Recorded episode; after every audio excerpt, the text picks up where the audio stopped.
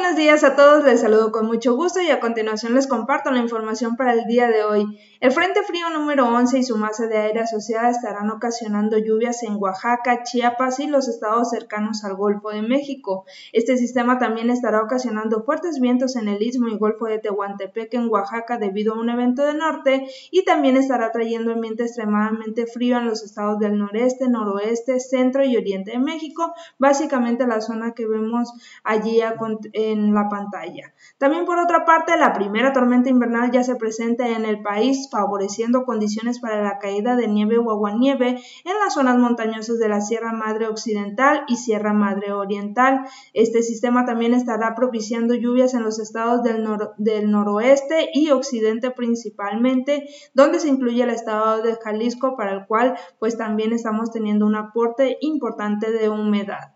Ya los mayores acumulados de lluvia para el día de hoy pues se localizan en esta zona que está en la circunferencia, básicamente zonas de occidente, centro, y noreste de México, así como también en la zona de Tabasco, Oaxaca, Chiapas y, eh, y Veracruz también. Y bueno, ya para lo que es Jalisco el día de hoy, pues debido a este aumento de, de humedad proveniente del Océano Pacífico, pues estaremos teniendo condiciones de nubosidad y lluvias también debido a la primera tormenta invernal. Esto a partir de horas de la tarde, aunque ya también se están viendo por ahí algunos ecos de lluvia en lo que es el área metropolitana de Guadalajara.